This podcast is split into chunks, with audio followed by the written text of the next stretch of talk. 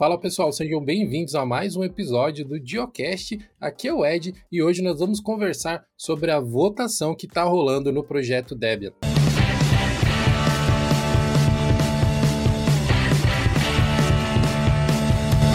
Esse episódio do Geocache conta com o apoio da Blockbit, uma empresa brasileira de segurança cibernética que possui soluções para proteger empresas dos mais diversos portes contra ataques de todo tipo, sejam eles internos, externos, genéricos ou mesmo ataques direcionados. Nesse mercado em que as empresas estão quase que 100% do tempo conectadas, elas podem contar com a Blockbit e suas soluções para cloud security, segurança de rede e compliance. Um dos produtos da Blockbit é o Next Generation Firewall, que é uma solução corporativa de alto desempenho que integra os principais recursos tecnológicos necessários para proteger a sua empresa, como inspeção profunda de pacotes, prevenção de intrusão, proteção ativa contra ameaças, gateway seguro e VPN. E tudo isso com a possibilidade de ter um gerenciamento centralizado. Conheça mais sobre as soluções da Blockbit clicando no link que vai estar na descrição desse episódio.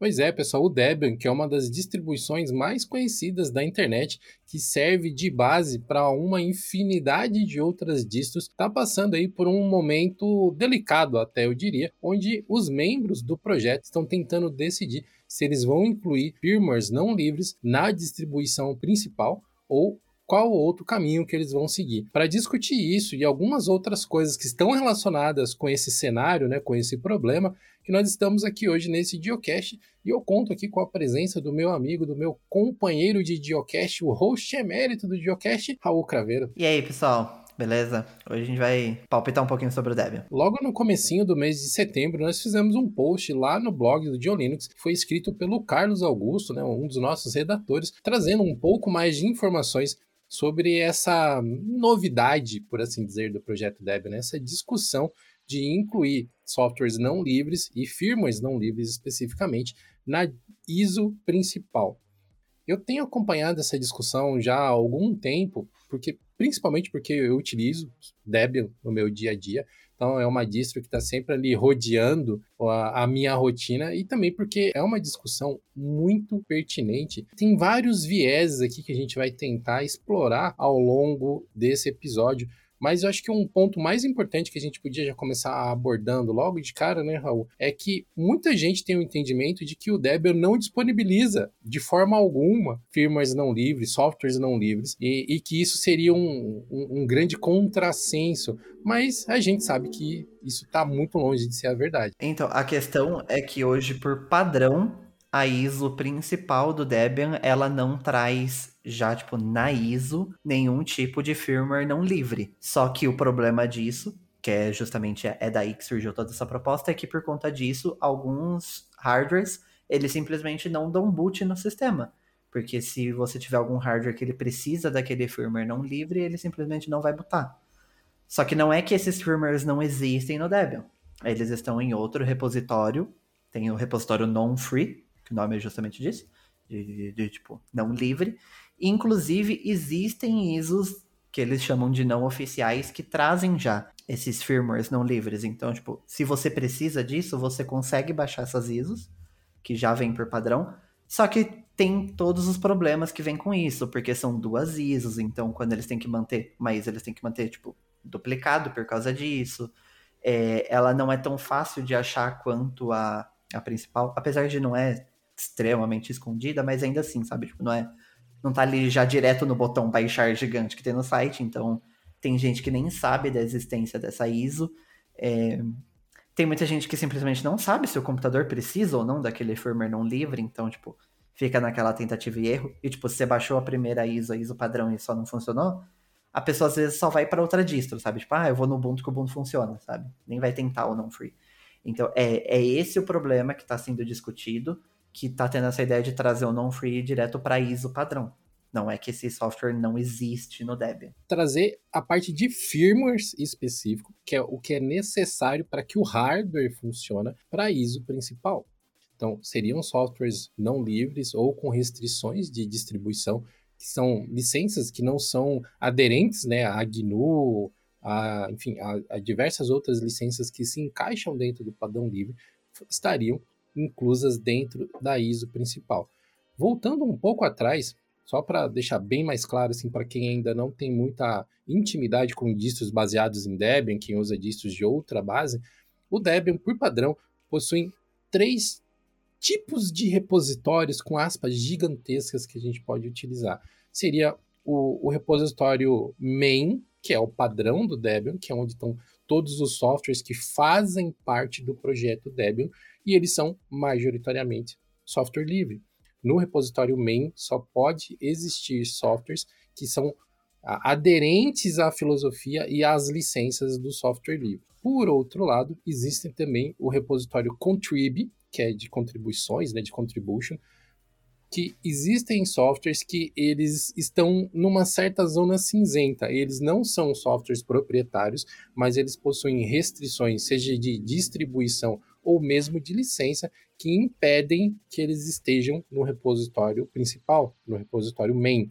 Então, esses softwares que estão entre os dois mundos fazem parte do repositório contrib que é um repositório bastante interessante do Debian. E os softwares que são oficialmente não livres e que possuem restrições de distribuição estão alocados no repositório non-free do Debian. Por exemplo, no repositório non-free, nós temos o VirtualBox, aquele gerenciador de máquinas virtuais, e o driver da NVIDIA. Olha só que coisa, né? Os firmwares são grandes vilões desse repositório, por assim dizer, porque muitos firmwares necessários para rodar algumas placas Wi-Fi, alguns adaptadores Bluetooth, Bluetooth, todos estão no repositório não free também. Tem gente que quando pensa de, de software proprietário, essas coisas, acha que, tipo, sei lá, o Debian agora vai começar a trazer, sei lá, um Microsoft Teams instalado ou qualquer coisa assim. E não é exatamente isso, sabe? Apesar de também ser um, um, um tipo de software proprietário. Mas a, questão é justamente esses firmwares para que o hardware específico que você tenha funcione. Porque, por exemplo, o, a placa da NVIDIA, é, ela, ela não é open source, sabe? O, o, o que precisa fazer ali para aquela placa funcionar não é open source. E, tipo, você vai precisar de um, de um software proprietário para rodar. E, tipo, não tem o que fazer, sabe? Tem, tem muita coisa ali, principalmente nesse ponto de hardware, que não é open source. E aquela, a alternativa é você comprar um computador novo, sabe? E ainda assim, é, é, é, é, um pouco complexo, sabe? Então é, é, essa questão quando falam de trazer firmwares não livres para dentro da ISO principal. É trazer esses códigos que vão fazer esses tipos de hardware funcionar e não trazer um software da Microsoft, um software, sei lá, um Discord ou qualquer coisa do tipo. Não é isso. Acompanhando a comunidade Debian há alguns anos já, eu acho isso praticamente impossível de um dia vir um software não livre pré-instalado no Debian, a menos que seja realmente alguma coisa muito assim revolucionária, né? É, por exemplo, assim, navegadores. Vamos dizer, ah, o Microsoft Edge, né, que é baseado no Chrome, que é um projeto de software livre, que ele dominou o mercado. Ele ainda assim não seria o navegador principal no Debian nunca. Eles colocariam o Weasel, mas eles não colocariam o Microsoft Edge, porque por mais que o projeto em si seja um projeto de software livre, a Microsoft ela tem um histórico que vai ser muito difícil dela se desvencilhar de problemas com a comunidade de software livre e de posturas que historicamente não foram consideradas legais, que não pegaram bem e que não pegam até hoje algumas coisas que eles estão fazendo ainda. Então, assim, esquece. No Debian dificilmente vai ter um software Microsoft como padrão na distribuição algum dia. Tem toda uma questão de filosofia mesmo por trás, né? E acho que a questão é justamente entender que essa questão do firmware não livre por padrão, ela está sendo vista mais como uma exceção, né? Isso não quer dizer que todo software ali dentro vai ser proprietário.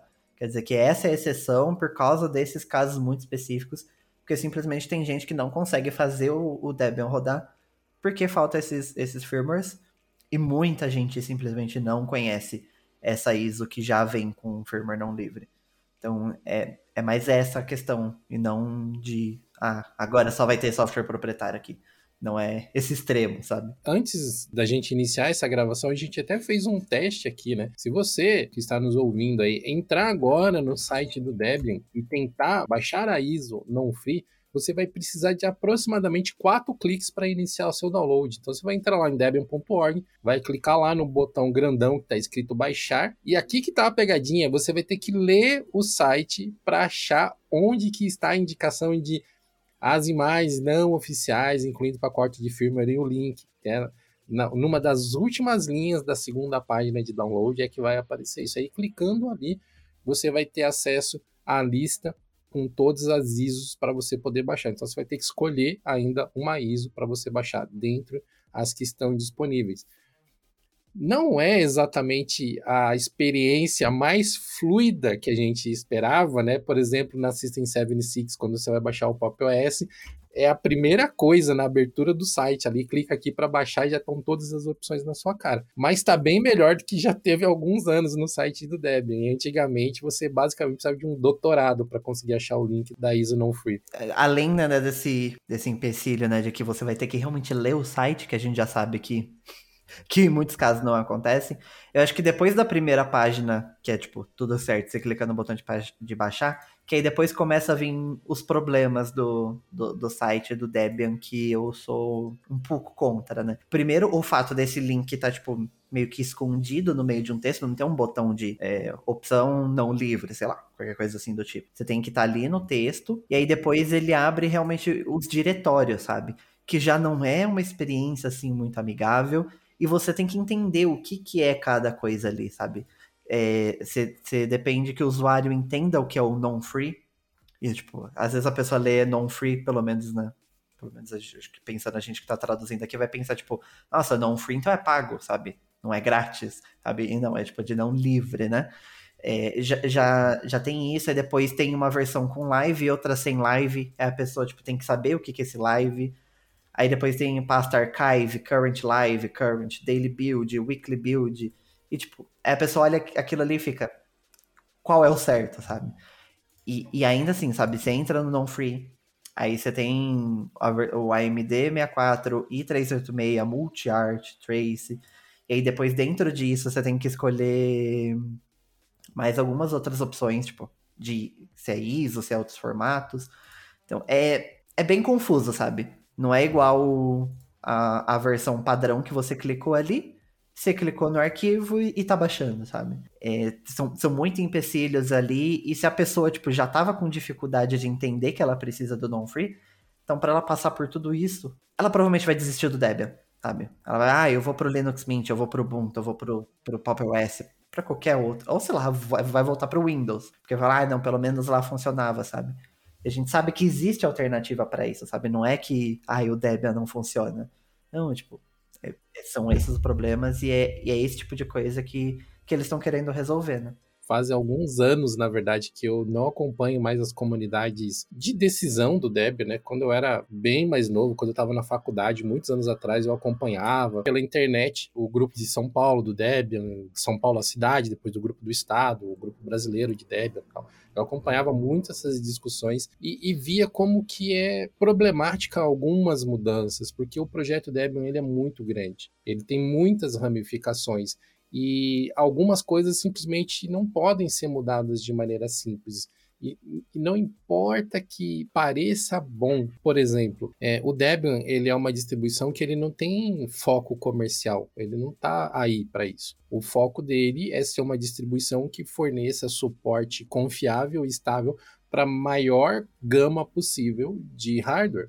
Tanto é que o, o slogan do sistema é o sistema universal, é o sistema para rodar em qualquer coisa, né?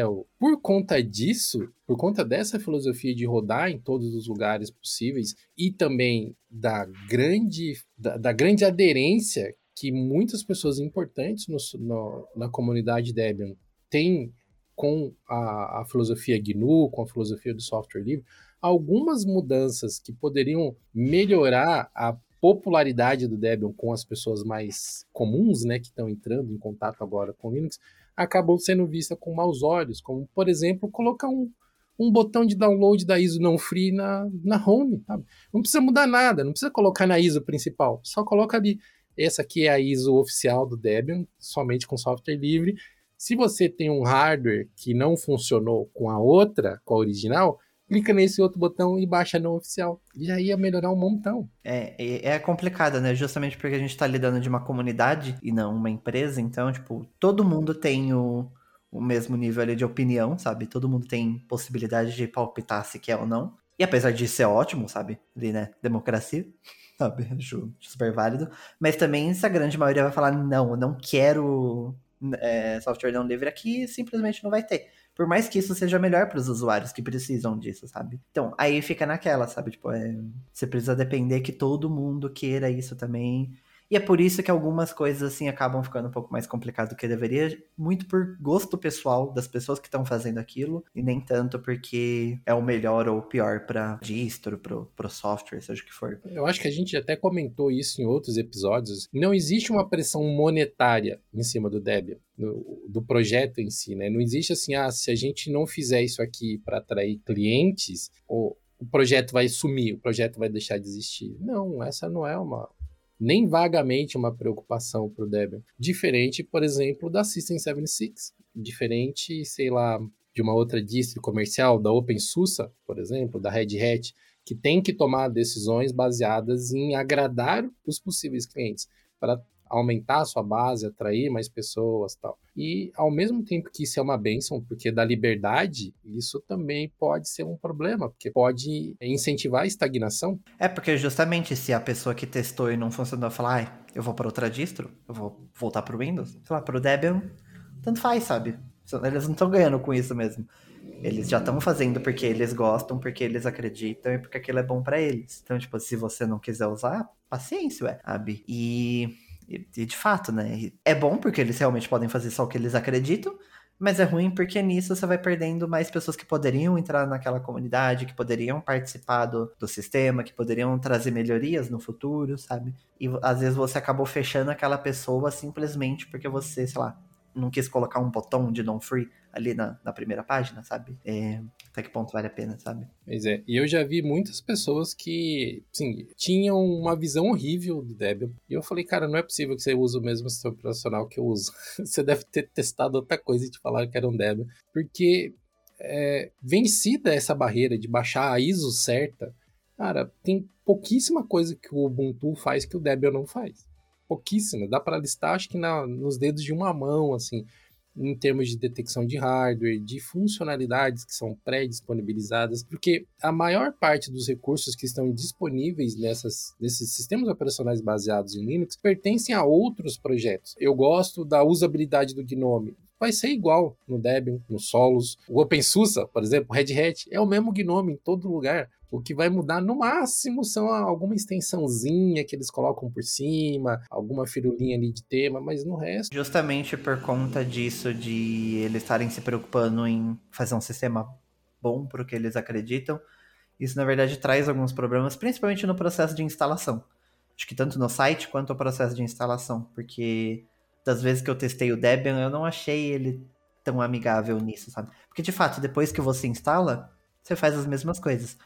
Só que eu, principalmente o processo de instalação mesmo da distro, ele é muito poderoso, você consegue fazer muita coisa, você consegue, tipo, mudar até a interface, essas coisas, é, tipo, ele deixa fazer tudo, mas se você não leva em consideração o usuário iniciante, por exemplo, é, talvez aquilo ali, na verdade, acabe complicando muito mais, sabe, para o usuário. Porque, tipo, uma pessoa que nunca usou Linux, aí chega numa página que você tem que escolher entre Gnome, KDE, XFCE, LXQT, a gente sabe o que é isso. A pessoa vai ver aquele monte de sigla e vai falar, meu Deus, o que, que é isso aqui? Eu só baixei o Debian, eu quero só usar o Debian.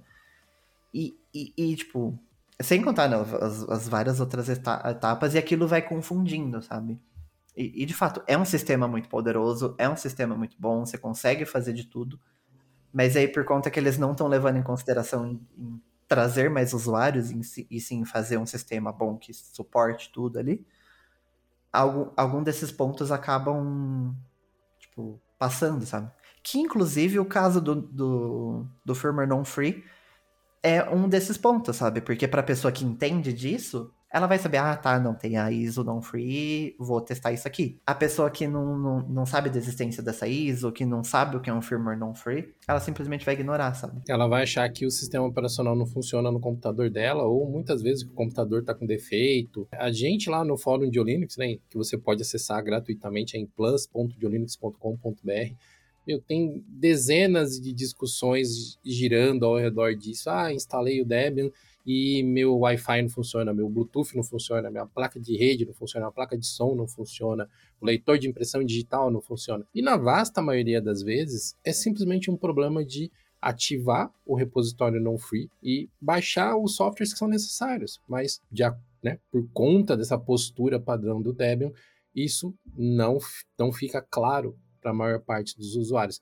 É lógico que tem diversas camadas nessa discussão, né? Também como se, ah, meu Deus, é tudo culpa do projeto Debian, Debian malvado, né? Aquela entidade chamada Debian que fica lá tecendo planos malignos, tipo o Pink e o cérebro.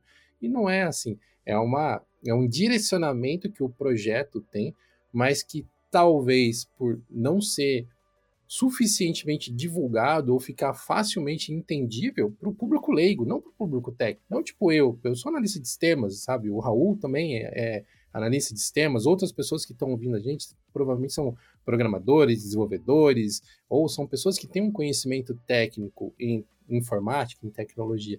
A gente se vira com essas informações. Agora, por exemplo, a minha mãe, que é uma professora de história, que estava acostumada à máquina de escrever, e, e o celular para ela foi uma revolução gigantesca. Mas o celular ela simplesmente desbloqueia e usa, ela não tem que instalar nada. Imagina, ô mãe, entra lá na página do Debian, baixa lá ISO para instalar aí no notebook da senhora, que eu vou falando aqui com a senhora por telefone. Não vai rolar, porque falta informação, falta aquela usabilidade que acolhe diferentes níveis de usuário. E esse não é o mal apenas do projeto Debian, não. Diversos outros projetos estão aí padecendo desse mal. É, acho que, que, que vai longe, sabe? Acho que essa questão de ser amigável com o usuário novato são, na verdade, que dá para contar no dedos que realmente tem essa preocupação, assim, tipo no core, sabe? Que realmente quer fazer algo que seja bom, inclusive para iniciante, sabe? Mas é, também vai muito justamente da liberdade do Linux, né? Então, porque, porque nada impede de alguém vir e, sei lá, pegar o Debian e fazer um instalador simples para um usuário, tipo, para um usuário novato. A pessoa criou um instalador que, tipo, três passos se instala, é o mesmo Debian, só que com um instalador simples. Tipo, você tem a liberdade de fazer isso, só que eles tipo, quem tá trabalhando no Debian, quem tá produzindo, quem tá desenvolvendo o Debian, quer daquele jeito e, e é isso, sabe? É, é, essa que é a questão. Né? E é claro que isso não é um consenso. Né? Tanto é que existe uma votação em andamento. Existem Exatamente. pessoas dentro do projeto que entendem a necessidade, enxergam essa necessidade de tornar o projeto mais acessível, mais amigável para um público que não é técnico. E, e também talvez caiba até um parênteses aqui, né? Porque eu sou um dos moderadores do nosso fórum, eu sou bastante ativo lá no fórum do GeoLinux, e não raro eu vejo pessoas que utilizam Linux falando assim: ah, é uma vergonha, o pessoal não lê, não sabe usar porque não leu, não sabe usar porque não foi pesquisar. Mas aí a gente cabe também um pequeno exercício de empatia, né? Nem todas as pessoas têm um, um nível plano de de capacidade de pesquisa, de capacidade de entendimento. Algumas pessoas precisam de mais tentativas para chegar num determinado resultado que para outras é muito óbvio, é muito simples. Cara, como que você não entende um negócio desse? Então é preciso ter nós, principalmente que utilizamos Linux, às vezes a gente peca pela soberba de achar que todo mundo devia entender disso, porque é um absurdo, sabe? Não faz sentido você não saber instalar o sistema operacional no computador mas a gente precisa se lembrar que grande parte da população sequer entende o conceito de sistema operacional. Essa questão da empatia acho que é muito importante, porque tem gente que simplesmente não tem facilidade na interpretação de texto. E às vezes não é, tipo, por preguiça. Às vezes a pessoa realmente não sabe interpretar texto bem, não tem o conhecimento técnico suficiente para entender aquele texto. A ArtWiki mesmo, eu acho que tem alguns tópicos ali que são muito confusos, sabe? Que, que eu mesmo, às vezes, eu, tipo, tenho que ler duas, três vezes para entender o que tá escrito, porque, tipo, ele vai te jogando informação, sabe? Então, às vezes, só do fato de estar tá escrito baixa ISO, tem gente, se a pessoa já não souber o que é uma ISO, ela já não vai entender isso, sabe? É, e entender, sabe? Tipo, e tem textos, tem, tem wikis e tem tudo mais que, tipo, já vai chegar ali com, com as informações técnicas e se você não sabe, não adianta você ler aquele texto, você não vai entender porque você não sabe o que são aquelas questões, sabe? E não adianta você querer falar, ai não, aí você vai lá e pesquisa que é ISO, pesquisa que é aquilo. Tipo, você vai ficar três dias pesquisando para conseguir baixar ISO do sistema, sabe? É, não é realista, sabe? É, entender isso? E, e, e no, tipo, tem gente que simplesmente não entendeu com, aquela, com aquele jeito que escreveu, se você falar de um outro jeito, se você explicar em vídeo, se você explicar, sei lá, de qualquer outra maneira, a pessoa já vai conseguir entender melhor, sabe? As pessoas têm que levar tudo isso em consideração, sabe? Às vezes não é só. Tem os casos que é só preguiça também, mas nem sempre, sabe? E muitas vezes tem a barreira do idioma, até. Porque uhum. vamos supor que a pessoa foi persistente, que ela tem conhecimento do nosso idioma, português apenas.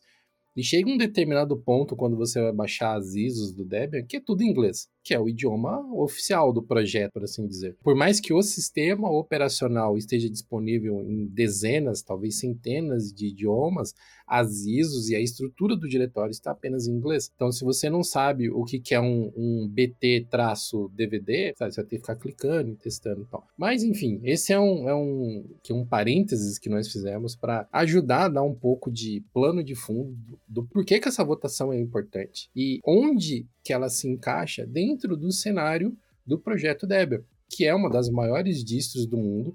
Recentemente a gente até publicou aquele geocast sobre as principais distros, né? Eu vou deixar o link na descrição desse episódio aqui também, se você ainda não ouviu. Pausa esse episódio e volta lá para você entender um pouco mais de como que as distros, a hierarquia das distros no mundo Linux, por assim dizer. E o Debian é uma das top 3. Ele tá lá em cima, junto com o Ubuntu, entendeu? Então é é muito importante o Debian ser mais acessível para que mais pessoas consigam ter boas experiências utilizando Linux, sistemas operacionais baseados em Linux, e dessa forma cada vez mais aumente a capilaridade dentro do mercado. Essa é uma discussão muito pertinente e, e de forma alguma é, é uma coisa para se lidar com, com frivolidade, assim, tipo, ai meu Deus, estão se vendendo. Não é o caso. Essa, essa votação não partiu de fontes externas, são pessoas dentro do próprio projeto, envolvidas há muito tempo com o projeto, que sentiram a necessidade de tanto ouvirem essa queixa da base de usuários. A partir do momento que, a pró que o próprio slogan né, da, da distro é o sistema operacional universal, se ele é universal, ele tem que cobrir essa, esses usuários também, os usuários novatos, os usuários que precisam do firmware não livre. Então, tipo, e, e beleza, ele já cobre de uma certa maneira hoje, mas, tipo, será que da melhor maneira? Eu acho que por isso que é importante também ter essas, essas discussões, sabe? Tipo, será que essa é a melhor maneira que a gente tá atendendo esses usuários também? Se é universal, tem que atender todo mundo, sabe? Não é igual, sei lá, uh, Arch Linux mesmo, que ele que você consegue fazer qualquer coisa, mas o, objetivo dele é justamente você construir o seu próprio sistema. Ele não tá ali para ser universal, para atender o usuário novato, por exemplo. O Debian quer isso, então é, é, é legal que tem essas discussões justamente para entender como que a gente vai melhor atender isso. Sabe? Porque também atender não quer dizer que tá atendendo bem. Acho que isso que, que, é, que é importante também para sempre ter melhorias, né? Depois de toda essa, essa introdução, vale a pena a gente começar a listar as propostas. Quando o Carlos redigiu o artigo que foi postado no nosso blog no começo do mês, haviam apenas três propostas que são as que estão listadas lá, mas hoje a página do, da votação já foi atualizada e hoje nós temos um total de cinco propostas. Então, a primeira proposta que está em votação é para que os pacotes de firmware não livres sejam incluídos na ISO principal e que eles venham habilitados por padrão, como o Pop OS faz, como o Ubuntu faz. É apenas uma ISO oficial com tudo necessário para ativar os hardwares dos equipamentos sejam eles frees, né, livres ou não livres. Então, essa, inclusive, né, é a proposta original, que é a que o Steve McIntyre sugeriu, que, inclusive, já vou fazer meu merchan aqui, a gente comentou sobre isso lá no Dio Linux News. Eu não lembro exatamente qual episódio, mas a gente já falou por lá. Que, assim, ao meu ver, é a proposta mais interessante, porque aqui facilita tudo. Então, tipo, é uma ISO e serve para todo mundo. Você não precisa decidir qual ISO testa e tipo, fica naquele teste erro e mantém mais de uma ISO, eu acho que é o ideal. E realmente, pelo menos pelo site aqui da, da votação, parece ser o que as pessoas mais se interessaram também, porque é o que mais tem pessoas assinando, né, essa proposta. É, mas é claro que, obviamente, isso não agradou todo mundo, tanto que surgiram mais quatro outra, outras propostas depois disso, né? Que também tem seus interessados, né? Complementando essa proposta A, os firmwares não livres estariam inclusos na ISO e seriam ativos por padrão, mas os usuários eles seriam notificados dentro do sistema de que eles estariam usando os firmwares não livres carregados para que seu sistema operacional pudesse funcionar. Então não é uma coisa que ficaria escondida dos usuários, assim, ai meu Deus, a minha máquina está poluída por softwares que eu não concordo que existam e o usuário não tem poder, né? Ele teria sim, provavelmente seria criado alguma outra ferramenta nativa do Debian para desativar esses firmas ou mostrar para o usuário como que desativa, mas tirando iniciados em formatação de máquina, pessoas que entendem das entranhas do sistema operacional, eu acho bem difícil que um usuário médio, um usuário comum, é, que está com a máquina funcionando perfeitamente, queira desativar alguma coisa que possivelmente vai fazer a máquina parar de funcionar. Né? Aí depois disso surgiu a proposta B, né? Uma, uma resposta né, para aquela ali, que é a ideia de realmente também trazer na ISO oficial do, do Debian esses firmwares não livres. E eles seriam ativados. É, eles, eles seriam ativados por padrão quando o sistema determinar que, que eles são necessários. Mas, apesar disso, sempre teria uma maneira de você, você desativar esses firmwares se você quisesse. Seja pelo, pelo menu de inicialização ali, na questão de parâmetros de kernel, ou depende, depende muito de qual for o firmware, né? Mas é tipo, é mais ou menos o que a primeira proposta diz, só que ele tipo, tem mais maneiras de você desativar. É, eu acho também essa proposta bem interessante, mas também ali abre mais brecha para dar problema também, sabe? Para acabar caindo na mesma, sabe? E, tipo, ele vai realmente conseguir perceber exatamente quando é que tem que ser ativado, Será que vai ter alguma vez que ele vai ele precisava ser ativado, não vai ser ativado, vai quebrar o sistema, sabe? O sistema não vai inicializar. Como será que isso seria feito? Seria muito mais trabalhoso para desenvolver essa, essa, essa maneira de ativar os, os firmwares não livres. É, a, a, proposta A me parece tipo, mais fácil de fazer também. É, mas não deixa de ser uma proposta ruim, a saber, eu acho. Não, essa proposta aqui, ela me parece algo parecido com o que muitas distribuições já fazem hoje. Algumas distribuições já integram um sistema que é bem parecido com essa proposta, que é quando você dá o boot na máquina, ele já tem algumas opções ali de você dar, inicializar o sistema apenas com software livre, utilizando os recursos de firmware disponíveis no kernel e softwares gratuitos como Mesa, o driver Novo para NVIDIA e por aí vai, ou dar boot utilizando softwares proprietários, como o driver da NVIDIA, por exemplo. O, o Pop OS, novamente, é um exemplo de uma distribuição que funciona dessa maneira. Se você entrar lá dentro do site deles para fazer o download, eles vão ter uma mídia que é focada em Intel e AMD, que traz majoritariamente software livre, mas no caso dele, por ser baseado no Ubuntu, tem uma penca ali de firmwares não livres que são incluídos na mídia, porque precisa fazer as outras coisas funcionarem também. O problema não é só a placa de vídeo, tem várias outras coisas. E se você precisa do driver da NVIDIA especificamente, que é um pouco problemático para as distribuições Linux, existe uma ISO específica para o driver da NVIDIA. Depois tem a proposta C, que ela mais ou menos é o que a gente já tem hoje, né? Eles manteriam uma ISO para só com firmwares livres e outra ISO com firmwares não livres, mas os dois ali mostrando na interface para que o usuário faça essa escolha de, de qual ISO ele precisa. Eu imagino, aqui não, não é muito bem explicado, mas eu imagino que não seja exatamente como é feito hoje, mas sim, tipo, um pouco mais claro ali na hora que você clicar em baixar, tipo, ter as duas opções logo de cara. Espero eu que seja isso, né, na verdade. Mas aí acaba mantendo o mesmo problema, né? De você precisar manter duas ISOs, é, é um trabalho redobrado, você depende do usuário entender se ele precisa daquilo ou não sabe? É, é um. Acho que é um, é um trabalho a mais que não precisa, sabe? Seria basicamente uma manutenção do que já existe, né? Uma procurar melhorar sem necessariamente mudar as coisas. O que nos leva à proposta D, que é manter tudo como está na verdade. A proposta D, parte do texto dela diz que é para manter os valores do projeto Debian e do projeto GNU, preservando a, a, distribuição ou impedindo a distribuição de ativar qualquer tipo de software contrib ou non-free em qualquer uma das suas ISOs oficiais. Então, é, na verdade, realmente manter as coisas como elas estão.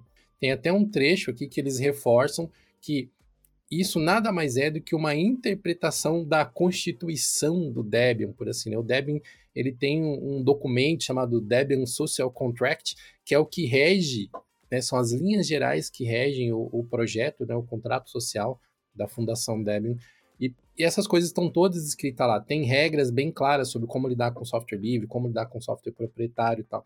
E essa proposta D está pedindo que simplesmente seja observado o que está lá. Lá está dizendo para não fazer. Então, que, que a gente está discutindo aqui nesse momento? né? É basicamente isso.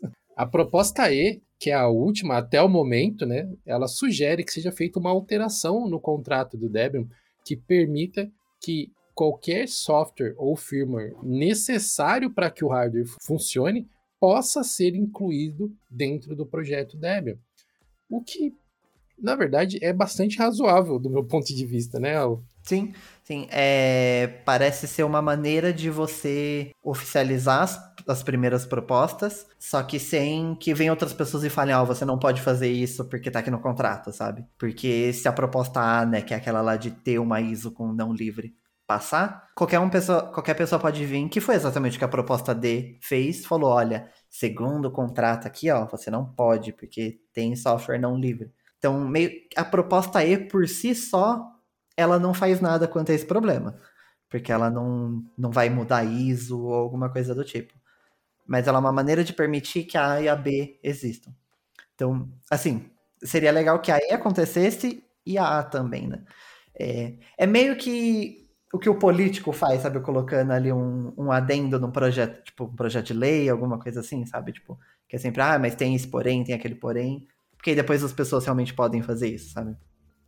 É, é que aqui, nesse caso, tipo, não é tão rígido quanto, sei lá, não, uma constituição de um país. Que, tipo, ó, se não tem no contrato, não pode de jeito nenhum. Tanto que, né, veio essa proposta primeiro de mudar a ISO para depois vir de falar do contrato social do Debian. Mas é, aparentemente é uma coisa interessante também, até para poder firmar mais que tá, um firmware não livre não é exatamente a mesma coisa que, que sei lá, colocar um, um software proprietário, um navegador proprietário, um, Microsoft Teams, né, mesmo, coisas assim, que são, são coisas diferentes, são softwares para fazer o, o sistema funcionar, sabe? São, são coisas muito mais fundamentais. É, a gente está falando, é, é, sempre importante reforçar isso, nós estamos falando de camada do hardware aqui são firmwares, não é qualquer software, né? Tipo, a gente não vai instalar, sei lá, um Spotify dentro da mídia oficial do Debian, então não é nada nem próximo disso. Esse é um entendimento que é muito importante que todos nós tenhamos, porque reforçando novamente, essa discussão não é uma discussão vazia de sentido, ela não é uma discussão frívola. Ela é muito importante para que cada vez mais computadores sejam capazes de rodar um projeto como o Debian, que é um dos grandes expoentes do software livre mundial há muitos tempos.